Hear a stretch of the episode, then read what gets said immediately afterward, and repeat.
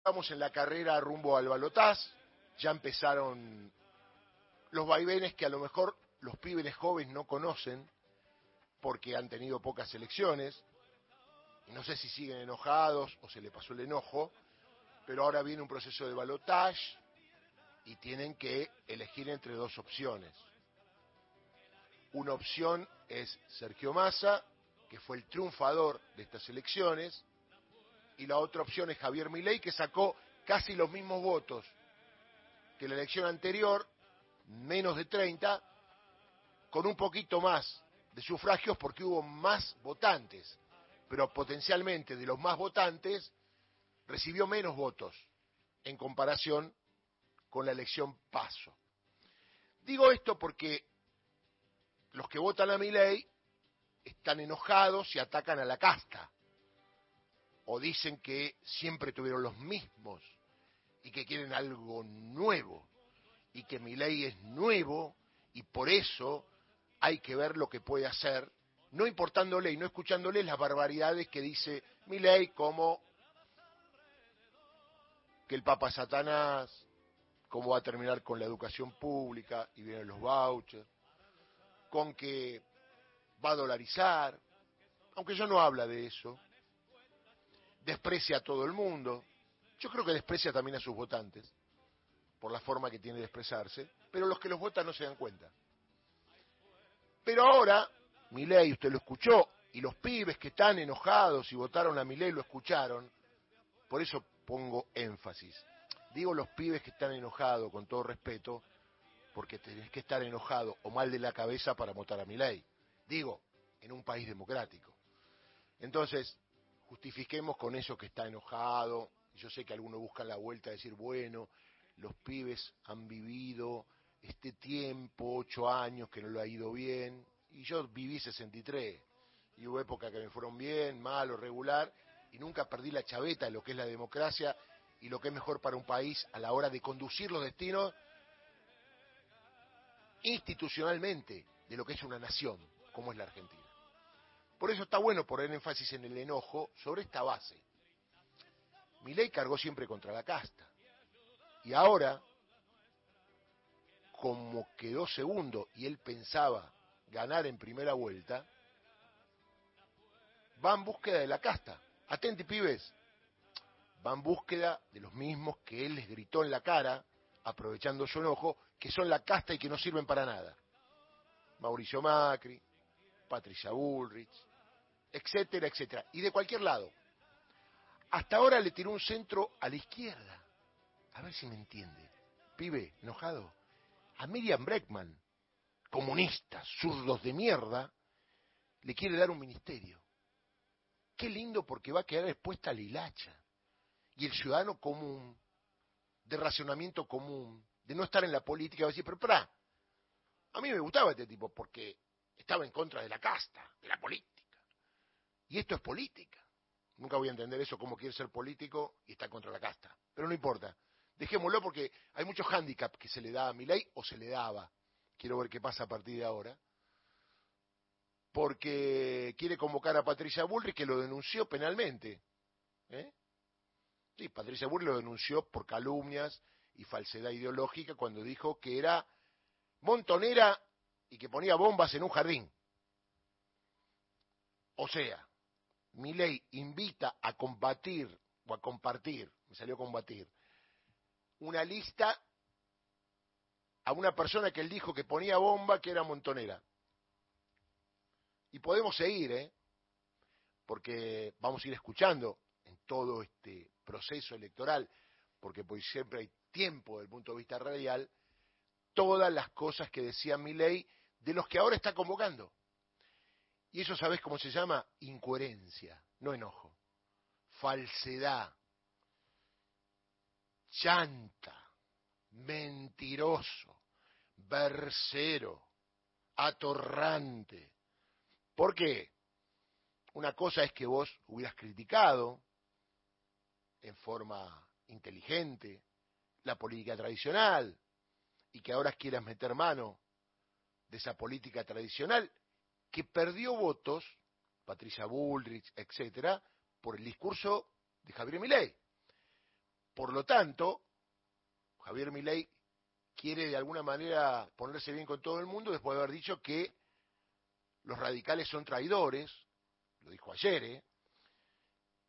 y haber dicho, y esto te pone la piel de pollo, que él tenía un punching con la cara de Alfonsín. Y le pegaba y le pegaba para descargar. Bueno, ese es el candidato a ser presidente de la Argentina. Que él dice que es un país de mierda y que lo quiere gobernar. Del otro lado tenés a Sergio Massa, ya lo conocen, no te voy a contar. Mucho tiempo en política, intendente de Tigre, diputado, ya fue candidato a presidente en su momento y sacó el 22% de los votos. Ahora empezó de a poquito y siendo ministro de Economía aceptó el convite de ser candidato por Unión por la Patria, de la mano de Cristina Fernández de Kirchner, que fue quien lo eligió, junto al Chivo Rossi. Y cada vez que habla Massa, como ayer, ante periodistas extranjeros, cautela, buena presencia, buen discurso, bases sólidas sobre todos los temas que le preguntan. Había periodistas de todos los países del mundo y nada arreglado. Entraron ahí, inclusive algunos tenían problemas con el idioma, y le preguntaron todo, del dólar, del intercambio económico con distintos países, de las exportaciones, de las importaciones, del tema de cómo va a gobernar en caso de ser gobierno, a quién va a convocar, y Massa es el único que habla de unidad nacional sin atacar a nadie.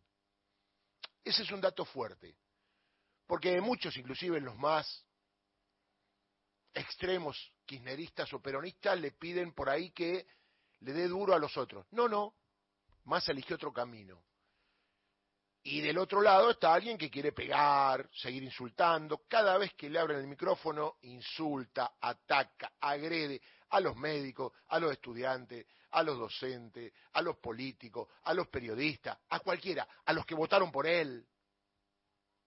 Un día le va a pegar a Marra y no nos vamos a dar cuenta.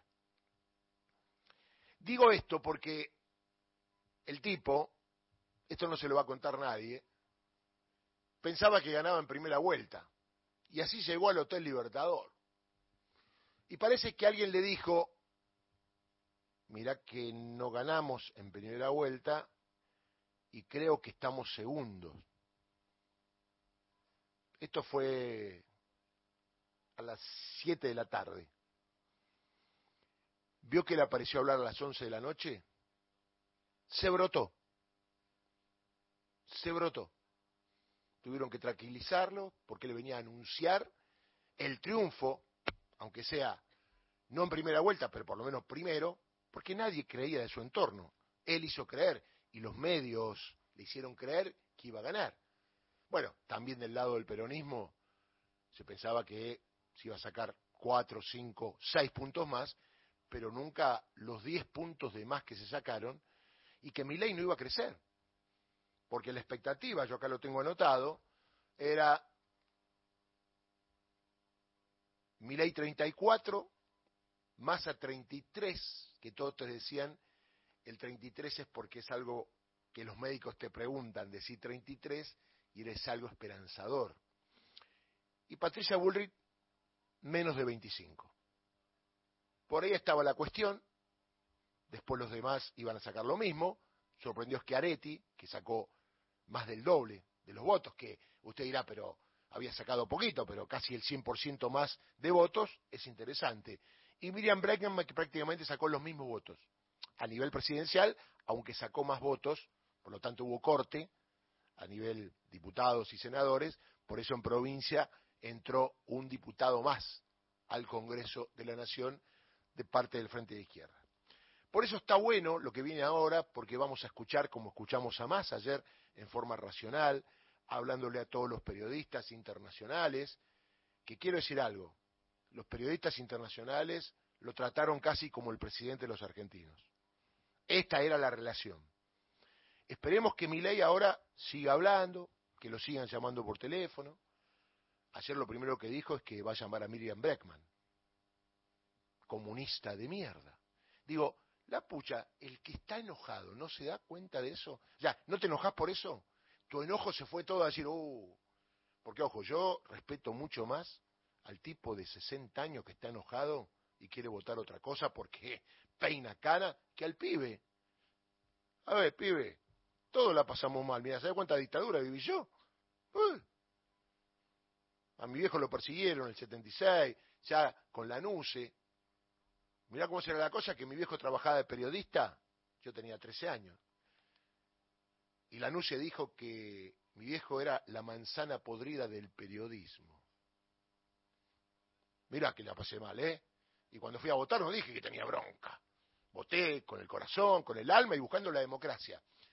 La democracia no te tiene que hacer enojar, te tiene que hacer crecer. Ahí está el problema. Si vos pensás que votando cualquiera colaborás con la democracia, estás equivocado. Tenés que votar a alguien con la tranquilidad de saber, a pesar de tu bronca, de tu enojo, que no es patear el tablero porque sí, es que hay mucha gente alrededor tuya que está en juego su vida.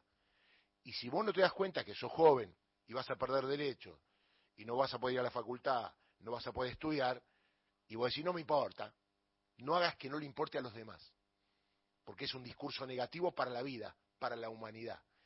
Y si vos estás de acuerdo con que el Papa Satanás, hay mucha gente que herís con eso, porque el 80% de la sociedad argentina respeta la religión católica y sobre todo más allá, como dijo más ayer, de la religión católica, respetan al Papa como institución, institución ecuménica del hombre más importante del mundo, que es respetado por todos los países, menos por un candidato y los que siguen un candidato en la Argentina.